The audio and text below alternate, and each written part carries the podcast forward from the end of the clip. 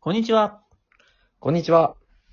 このラジオは漫画家の若林と漫画好きの会社員工藤が漫画についてのいろんな話をしていきます。よろしくお願いします。さてさて。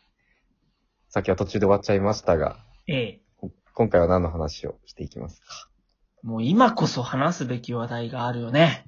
はあありますね。こもうみう、ゴミー、ぴ ー、ど、どういう流れなんですか、それ。 あ、コミティアですね。そうはい。皆さん、コミティアってご存知ですかねどう、どれぐらいの認知度なんでしょうね、コミティアって。そうだね。そもそも認知度としてどんなもんかわかんないけど、まあ、ちゃんと知らない人にわかるように一から説明をすると、はい、お願いしあます。の、コミケってまずあるじゃないですか。はい、はい多分はい。コ一ミケ番有名ですね。っていうもの、同人誌を理解するイベントがあるんだな、コスプレイヤーさんがいっぱい集まるんだな、っていうイベントがあるっていうのは、多分もう皆さん、まあ、行ったことある人も行ったことない人も知ってはいるうん、うん。と思うんですよね。うんで、うんそのコミケみたいな同人イベントっていうのが実はコミケ以外にもいろいろあるんだと。そうなんですね。結構ありますよね。そうそう。いろんな同人イベントっていうものがあって、その中で、あの、オリジナル作品、一次創作作品オンリーイベントというのが、コミティア。コミティア。うん。コミケは、あの、二次創作作品もオリジナル作品も何でも、あの、持ってきていいですよっていうイベントなんだけども、コミティアに関しては、その自分のオリジナル作品、一次創作作品だけですよっていうものなんだよね。そうなんですねう。ん。で、その、イベントが、えー、今、クラウドファンディングをやってるんですよね。そうです。やっぱコロナ禍でね、うんどこもインベントできなくなっちゃって、ト。そうですよね。2回中止になりましたっけそうだね。結局今年オリンピックが本当はやるはずだったことで、えっ、と、コミケは最初春に開催予定だったんだよね。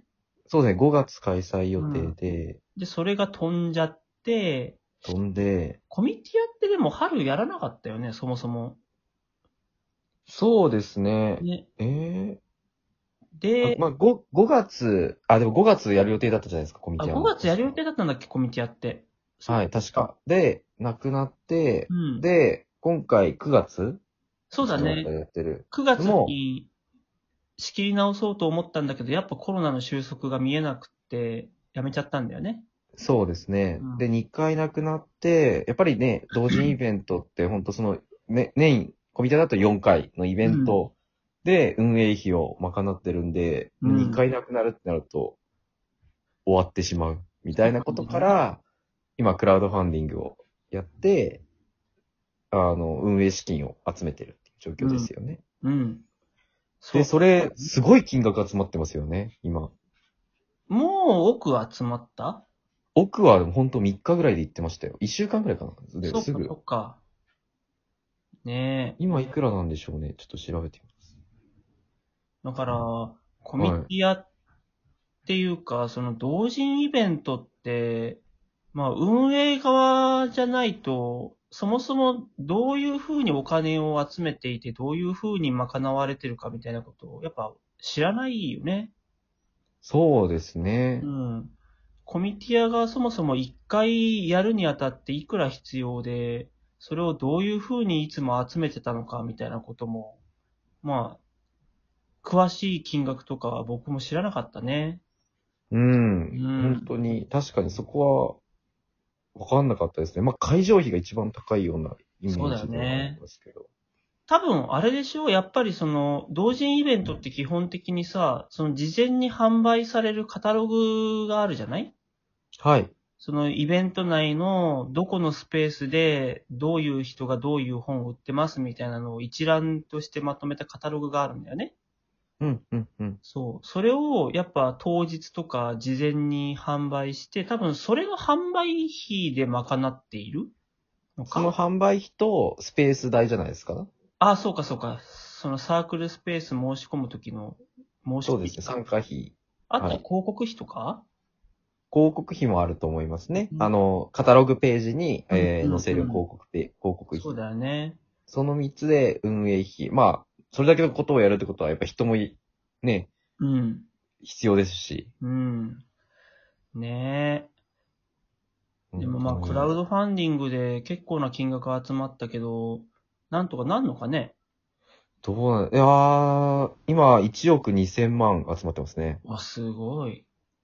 すごいですよね。ねそれだ数千け、万ぐらいは。はみんなコミティアに対する思いがあるってことだろうな。い。いや、ものすごい、あのーことだと思いますね。まあ、クラウドファンディングうちも結構やったりするんですけど、うん。やはりもう異次元ですね、本そ当うだに。ね。あとは、これからそのクラウドファンディングに対する返礼品みたいなのを裁くのが大変だろうね。めちゃめちゃ大変だと思いますね。うんコレクターという、あこれコレクターって書いてあるんですけど、その、クラウドファンディングしてる人うん。が1万人いますもんね。 1万人に対して、ちゃんと返礼品返すって、中の人たち大丈夫かなっていうの、俺は今そこが心配だよ。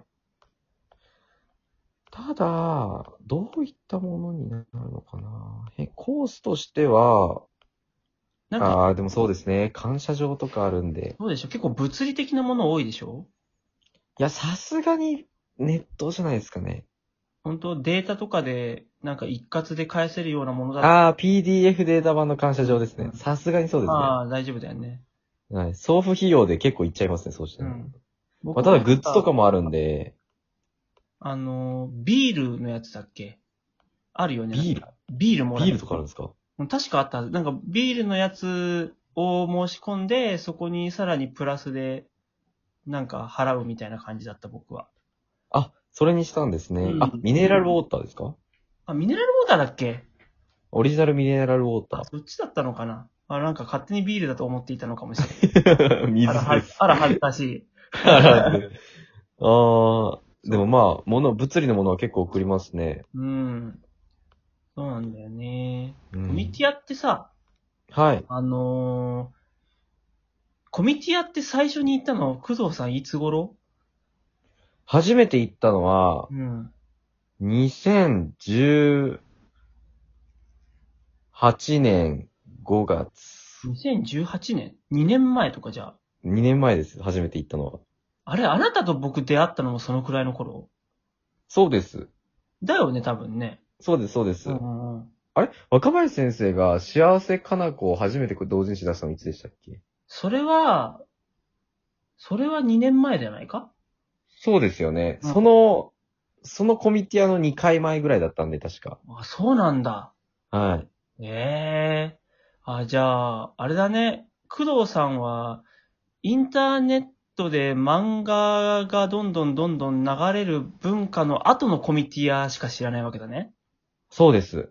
僕さ、コミティア初めて行ったのってもう10年以上前だと思うんだけど、はい、はい、はい、はい。あのね、その時のコミティアって、今はとやっぱ様子違うわけ。い。へー。コミティアって聞きこたい、そのれ。 10年でめちゃくちゃ参加者が増えてって、会場規模もどんどん大きくなってったんだよ。うん、うん、うん。いつもあ、の、コミケもやってる国際展示場はい。あそこのスペースを借りてやるわけなんだけども、うん、うん。あの、コミケってやっぱ規模がでかいから、あの、会場、何フロア ?4 フロアあんだっけ全部で。そうですね。4フロアぐらいありまあ、ますフね。ルで使うよね。フルで使いますね。そうはい。でもコミティアはそこまでの規模ないから、なんか、ワンフロアとか、うんワンフロアの半分とか、まあ、そういうことが、まあまあ、あった時代があるわけ。はい、はい、は10い。年前とかはね、本当にフロア半分とかで、もう半分のフロアでは別の同人イベントやってるみたいなのが、確かあったと思めちゃめちゃ急成長じゃないですか。急成長かわかんないですけど、もう成長率がすごい。う。で、はいそっから、そのどんどん規模が増えてって、ワンフロア全部使うようになったり、ツーフロアになったりとかしてった記憶がある。確か。あー。で、はい。これ僕さ、あのちょっと長い話になるかもしれないんだけど、はい。僕の最初のコミティアの印象ってね、はい。あの、お祭りとしては楽しいけど、はいはい。そこで売られてる同人誌は全部つまんねえっていう印象だったの。ほうん。あのね、う。うん。そもそも同人誌って素人が作るもんじゃんそうですねう。ん。もちろん、コミケとかで壁サークルとかになってくると、すごい上手い人がいるとか、あとプロがいるっていうことが当たり前になってんだけども、うんうん。コミティアだと、もう10年以上前のコミティアだと、そういうのってすげえ稀だったわけ。はいはいはい、はい。もちろん、なんか、あの、音嫁が、音嫁がたりでいいんだっけお強めがたりなんだっけおと森よめ語りです。はい。まあ、森かおる先生とかさ、あと他にもコミティアとかでスカウトされて世に出てきた人とかって何人かいらっしゃるけど、はい。まあそういうなんかスターサッカーみたいなのって本当にもうなんか一人いるのいないのみたいな世界観でさ、うんうんうん。あとはもう本当になんかこう、なんだろう、プロ未満みたいな感じの人が集まるっていう印象だったのね。うんうんうん。もしかしたら、ちゃんと探して、ちゃんと事前に調べておけば、ちゃんと面白い作品に出会えたのかもしれないけど、はい。そのぐらいなんかこう、なんだろう、あの、期待とかはしない場所みたいなところがあってイメージだったんですねそう。そうええ特にそのー。時って僕、まだ10代後半とか20代前半の頃だったんで、はい。なんか、そういう人間からするとさ、同人のものってやっぱお祭りだから買ってて、お祭り目線で見れば面白いけど、やっぱり商業誌としてはつまらんなみたいな話だったんだよね。うーん。で、そっから、またもうお10ち秒ょしかないけど、はい。そっからが次に続く。はい。ちょっとちょっといいでしこょうれはもう交互期待。